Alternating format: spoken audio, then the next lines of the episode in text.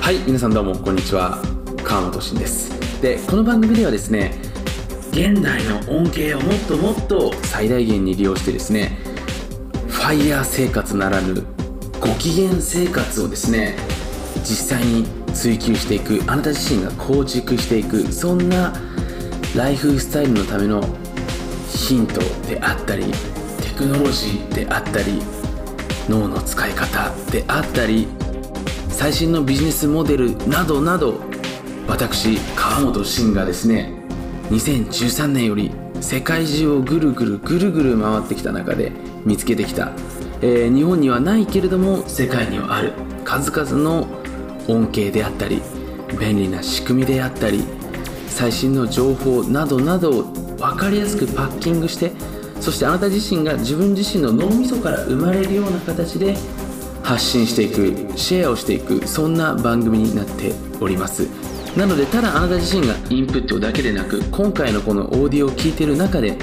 あなた自身の中に湧き上がってくる新しい感情であったり新しいイメージそして新しいアイデアをインプットと同時にアウトプットという形であなたの脳からどんどんどんどん湧き出てくるそんな状態を作っていくためのレディオになります。そしてこの番組ではあなた自身の脳がこのオーディオを聞いた後も動いていく。現実から何か新しい宝物を自動的に見つけていくようないくつかの仕組みが搭載されております。例えば僕自身が今あなたにあなたの近くに赤いものは何個ありますか？と聞かれた瞬間いかがでしょうか？あなたの脳があなたの近くにある赤いものを見つけ始めたんではないでしょうか？このようにたった一つの質問によってあなた自身の今の時間そして未来の時間は変わっていきます。このレイディオではあなたの毎日がそしてあなたの人生がもっともっと自動的にハッピーになっていくそんないくつかのオートメーションなシステムをさん搭載しておりますのでぜひこのレディオを毎日毎日少しずつ聞きながらあなたの自動幸せ喪失装置を作っていけたらなというふうに思っております。それではお楽しみに。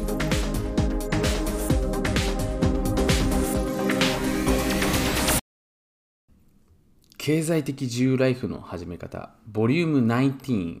スタートします。で今回のテーマはビジネス貧乏 vs ビジネス富豪についてです、まあ、簡単に言うと今回の話をあなた自身が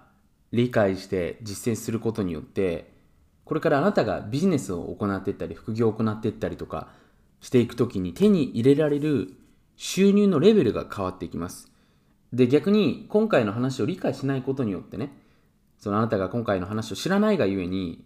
ビジネスを始めたことによってもしかしたらあなたの本当はね10倍以上もらえる収入が10分の1とかまあ5分の1とか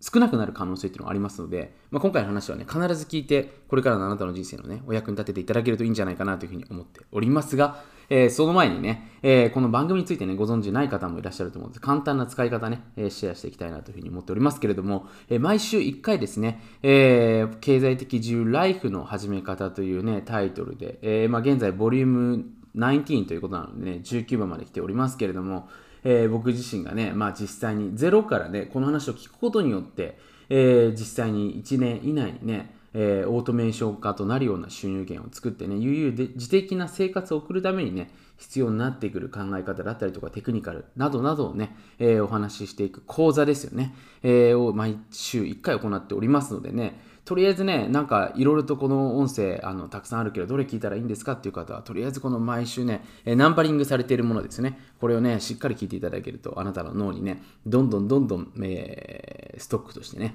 あの入っていって、それがゆえにこれからあなたが見えるもの、えーそしてあなたの中から出てくるものが変わってくると思いますので、えーぜひ有効活用していただけるといいんじゃないかなというふうに思っております。はい。でですね、えー毎週1週間ということでね、せっかくのあなたの1週間、えーあなたがね、自分で自覚している学び、えー財産もあればですね、自分で無意識的に見つけているものもあったりしますので、僕と一緒にね、先週1週間の、えー学びですよね、えどんな1週間だったのかを含めてね、おさらいしてみてはいかがでしょうか。はい、えーまあ、先週ですね、8月30からということでね、えー、実際にまあ9月へのもう変わり目ということでね、もう、えー、僕がいる地域はですね、僕がいる町はね、北米なんですけれども、もうかなり寒くなってきてますよね。えー、朝とかになるともう肌寒くてですね、えー、半袖、ショートパンツでもう眠られないというね、えー、もうガウンの方を僕を出してきましてね、もうかなり冬仕様なね、えー、夜と朝を過ごしているわけなんですけれども、まあ、先週は結構ね、サウナ、僕の今いる、まあ、ところ、アジトにはサウナがついていますのでね、サウナにもうほぼ毎日ね、入ってたんじゃないかなというふうに思いますよね。やっぱりね、体温を上げてからあの入眠するとものすごく睡眠の質っていうのが上がってね、僕の場合はその睡眠のあのクオリティを計測するオーラリングっていうね、あのリングの方をつけてね、実際にあの測定してるわけなんですけれども、実際にやっぱりね、え、サウナ入った方がかなり睡眠の質が上がりますので、えー、そんなことをね、先週はやっていました。あとね、えー、某有名大学ですね、えー、とある国の、まあ、ほぼナンバーワンにね、近い大学の、えー、元ね、教授さん。で、その方もね、あの、まあ、イギリスのね、オックスフォード大学の方も出られているのでね、もう頭のがよよろしすぎるわけですね。す、えー、で、にもう74歳なんですけれども、まあ、未だにね、授業の方を勉強されてね、えー、マンダリンの方をね、勉強されているということで、まあ、僕自身も非常にね、刺激を受けていきました。まあ、日本だとね、なかなかその、まあ、良い生き方のモデルっていうのはないのでね、どちらかというと、その老後はね、静かにね、えー、質素倹約に生活していくことが、あの、何かね、美徳とされている部分がありますけれども、実際ね、僕は海外にたくさん行くようになってね、えこんな老後の過ごし方あるんだっていうところを知れたことがやっぱり大きかったわけですよね。まあこれ本当に実際に見ないとわからないのでね、えー、ぜひね、そういった豊かな地域ね、巡られることをね、なるべく僕は若いうちにお勧めしたいなというふうに思っているんですけれども、はい、まあそんな話はさておきね、えー、ぜひ今回これ聞いてくださったあなたの1週間はいかがでしたでしょうか。ぜひ一度ね、振り返っていただけると、えー、あなたが思っている以上にね、1週間だからいろんな学びしていることがあると思いますので、振り返ってみてください。はい。で、今回ね、ビジネス貧乏、えー、ビジネス富豪ということで、これめちゃめちゃ重要になってくる考え方なので、話をしていきたいなというふうに思うんですけれども、実はね、結構 SNS とかでもそうなんですけど、本を出している方もそうなんですけれども、結構すごそうで、要するに知名度があってお金がない人って結構たくさんいるんですよね。で、一般的に僕もね、昔知らなかったんですけれども、本を出してたりとか、何かその、まあ、当時 SNS はなかったんですけれども、まあ、メディアに出ていたりとかする方って、なんかね、お金持ちで皆さん儲かってるのかなっていうイメージがあったんですけども、実はそうではない方っていうのもたくさんいるわけなんですよね。で特にね、今 SNS で、えー、いろんな人がね、いろんな発信をできる時代になってきてはいると思うんですけれども、実際にね、SNS で例えばすごくフォロワーさんが多かったりとかね、まあ、いいねが多かったりとか、インプレッションが多かったりしても、全く収入が高くない人って結構いらっしゃったりするわけなんですよね。で、要はどういうことかというと、まあ、その方がね、実名で、えー、顔を出していればね、ちょっとそれは将来的に不自由さを増しますよね。まあ、それ何を意味してるかというと、実際に自分のね、例えば YouTube とかで顔を出すとなるとね、それなりに自分のリスクを取ってるわけなので、えー、自分のプライバシーを、えー、提案してるわけですね。提示してるわけですよね。それによってね、確かにそのエンゲージメントだったりとか、インプレッションを得られたりしたかもしれないんですけども、収入変わってなければですね、えー、要は自分が移動するのにも非常に苦しかったりするわけですよ。で、僕がね、えっと、2014年ですかね、あの、とあるちょっとね、あの、交流会というか集まりのところでね、まあ、有名な、えー、ミュージシャンのね、えー、お知り合いさんがいたのでね、そのミュージシャンさんについて聞いたんですけど、やっぱ一回有名になっちゃうとね、その後こう街歩いてても声かけられたりするわけですよね。で、その時に経済状況がね、それなりに良ければ、えー、例えば人と違った移動手段とか使えますので、分かりやすい例で言ったらファーストクラスとか、あの、タクシーとかね、ドアトゥードアの生活なので、基本的にね、えー、バレることはないんですけれども、ただ収入が上がってない場合っていうのはね、普通にこう乗り物を、例えば電車とか使わなかったりしなければいけなかったりすると思いますので、バレてしまうわけですよね。だから、そういった意味でね、今回そのビジネス、貧乏ビジネス富豪、要はね、ビジネスをしているんだったらこそ、その知名度以上の富を手にしてないと、その後の生活が不自由になりますよってことをまず設計していかないといけないわけなんですよね。だから簡単に言うと高収益が上がるようなビジネスっていうのをね、しっかり行っていく必要があるわけなんですよ。で、これを勉強しないでね、闇雲になんか SNS で有名になればいいんじゃないかなっていうね、考え方でね、えー、ビジネスを始めてしまうとですね、思ってる以上に大変なことのが多かったりするわけなんですよね。で、これが本当の意味でね、あなたが求めている生活なんですかっていうと結構違う場合っていうのがありますので、その辺のバランスっていうのをね、しっかりやっぱり取っていく必要があるわけなんですよね。だから今回あなた自身にぜひ、あの目指しておいてほしいことはですね、えー、ビジネス符号、要はね、起業してビジネスを行っている人、例えばね、分かりやすい話をすると、あの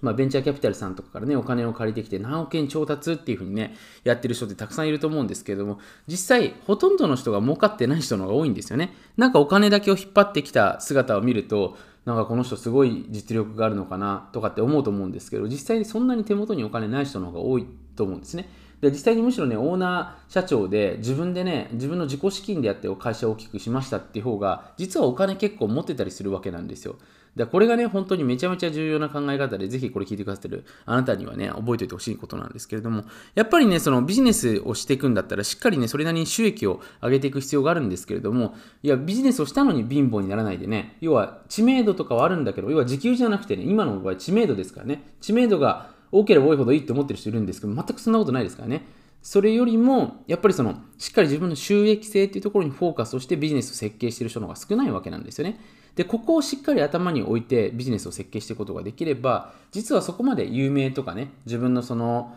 知名度っていうのを上げなくたとしても、あのー、ものすごい、あのー、なんていうかな、ビジネスになってくるわけなんですね。要するに何が言いたいかというと、高収益を得られるビジネスっていうのを作ることができるわけなんですよ。だからこっちのね、ビジネスの方をしっかりデザインしていくってことが重要になってきます。で、ここで大事になってくるのが、一つ目に、まずキャッシュコンバージョンサイクルっていう、ね、考え方になってきます。あの CCC ですね。キャッシュコンバージョンサイクル。ちょっと難しいんですけど、まあ、簡単に言うとね、先にお客さんからお金をもらいましょうよってことですね。要は普通ね、一般的に仕入れをする前にね、あの仕入れをするして、最終的に物を売るわけですね。で最初にコストを払って、えー、それがね、まあ、の、まあ、これ、大手さんとかもそういうところ多いんですけれども、後で支払われるようなモデルがほとんどなんですけども、これを逆にしましょうよというね、えー、考え方ですね。先にお金をもらってから、えー、作る。まあ、これね、わかりやすい話をしたら、クラウドファンティングとかそうですよね。こういうビジネスにまずしていくっていうのが一つ目。お客さんとの信頼関係ありきで先にお金をもらって、えー、その後に自分のプロダクトを作ったり販売していくようなモデルにしてくださいねっていうのがまず一つ目に非常に重要になってくることですね。これ結構知らずにね、えー、よく外注さんとかでもそうなんですけれども、納品後にお金もらう人いるんですけれども、これ結構ね、未払いのリスクとかもありますし、結構きつかったりしますからね、これをしっかり逆にしていくビジネスを行ってくださいねということが、えー、基本的な考え方の一つになってきます。OK ですか？で、もう一つがですね、え、これ何を意味してるかっていうと、やっぱりその、粗利が高いビジネスにしていってください。粗利が高いビジネス。だから僕がやってるビジネスってほとんどですね、まあアパレルを抜いて、えー、7、8割以上ですね。えー、まあ多い、一番多いものだと9割、もうほぼ100%に近いぐらい、えー、ほぼ利益ですよっていうところでね、そこからまあ販管費とかいろいろありますけれども、えー、そういったものを差し引いてもほぼ利益という状況になってきますので、これめちゃめちゃ重要なことですよね。要は自分が売るものが1個売れるといくらその手元に残るのか、まあ、手元に残るという考え方好きじゃないんですけれども、要はいくらがその利益、粗利なのかっていうところをしっかりね、見極めてやっていく。まあ、僕的にはね、もう本当に5割、6割以上ね、えー、ないとやっちゃダメ。僕が一番最初にね、ビジネスを教わった方には4割以上ないとね、もうやらない方がいいっていうふうに言われてましたので、僕はちょっと今の時代ね、これデジタルが加速してますから、もう7、8割でもいいんじゃないかなと僕は思っています。それくらいやっぱりその、えー、高収益を生み出すようなものっていうのをしっかりね、売っていかないと、要はお金がもう手元に残らないんですよね。見せかけ上ね、ほら、売上がいくらっていう人って多いと思うんですけれども、売上がいくらあってもね、利益が残らなければ意味がありませんから。だから僕もね、一番最初から始めてったビジネスがやっぱりイベントビジネス、無形商品だったんですよね。結局、だから何か仕入れるものがないとね、要は、まあ、先にもちろん会場を予約したりとか、そういう手間はあったんですけれども、えー、そういうコストは先にかかったんですけれども、基本的にそれ以外ないんですよね。で、あとは、その、当日ね、現金を持ってきてくれるということでね、えー、まあ、そういうモデルだったので良かったということになって、リスクが少なかったというわけですね。だから資金枯渇することがなかったということになりますので、この考え方はね、めちゃめちゃ重要なんですけれども、なかなかね、多くの人が教えてくれなかったりしますのでね、えー、非常にこの辺は大事にしてほしいなと思います。だから僕もね、電磁波パンツとか作るときっていうのは、最初のロットをね、作る前に、やっぱり毎週金という形で先に集めてたんですよね。で、後で作ってったっていうモデルだったんで、続けられるんですよね。で、これが逆の方がほとんどなんですよ。先に全部支払いをして500ロットとかね、例えば1000枚仕入れて、で、後でお客さんからお金をもらっていく。だからそれ全部回収するのに何年かかるんだって話ですよね。なので、このキャッシュコンバージョンサイクルって話もそうなんですけれども、まずお金を受け取ってから作っていくようなモデル。そのためにはじゃあどうすればいいのかなって発想になりますよね。で、それとは別に高収益のもの。で、こういったものっていうのはやっぱり1対 N のビジネスの方が、えー、高収益化になりやすいですので、えー、インターネットを使ったビジネスね。一つの例えば自分が作ったね、電子書籍をね、えインターネットの力があれば、え数千人、数万人に伝えることっていうのは可能なわけですよね。ではそういったね、デジタルの恩恵を受け取った1対 N のビジネスで高収益を生み出すような形を作っていくという、この部分が非常に重要になってきますので、ここをぜひですね、えー、頭の中に置いてこれからね、ビジネスアイデアなどなどをね、練っていただけるといいんじゃないかなというふうに思っております。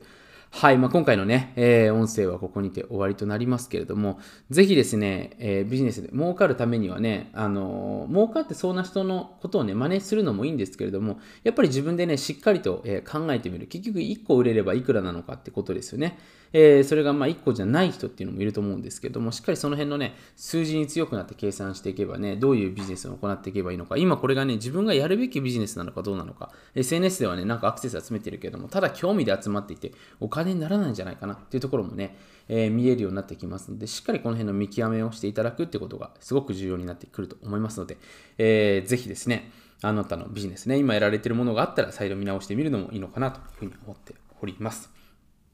はい、えー、今回の音声はここで、えー、終わりになりますので、最後にね、僕の方からあなたの今週1週間でのね、えー、アイデアレベル、あの思考レベルを上げていくためのクエスチョンの方ですね、お伝えして、えー、終わりたいなというふうに思っております。えー、あなたのビジネスをね、さらに10倍収益化させる、えー、利益を10倍残すためにはどんなアイデアがありますか？その中であなたが今すぐ実践できるものはどれでしょうか？えー、ぜひですね、質問をすることによってあなたの脳が動き出しますので、えー、自分の方でね、答えを導き出したり、えー、メモしてみてりするのも良いのかなというふうに思っております。はい。そんなわけですね、今回はビジネス貧乏、ビジネス富豪に関してね、え、お話をさせていただきました。えー、ぜひですね、今回の話、あのー、再度ね、復習していただいてもいいと思いますし、今までのもね、もう一度聞いていただくことによって、ものすごくね、脳への復習になって、あの記憶力が高まっていきますので、ぜひ復習してみてください。というわけで、今回はここで終わります。ありがとうございました。はい、今回の Tips いかがでしたでしょうか？最後までご清聴くださってありがとうございます。ぜひ、あなたの脳に Ask Question 今日あなた自身がこの音声から学んだことは何なのかそして今自分自身が何をすることによって今日一日そしてこれからのあなたの人生がハッピーにかつご機嫌になるのかぜひこの質問を今すぐあなたの脳に問いかけていただければなというふうに思います。世界のちょっとやばい裏話であったり数々の表には出てこない裏技をどうしても知りたい欲張りなあなた自身はぜひ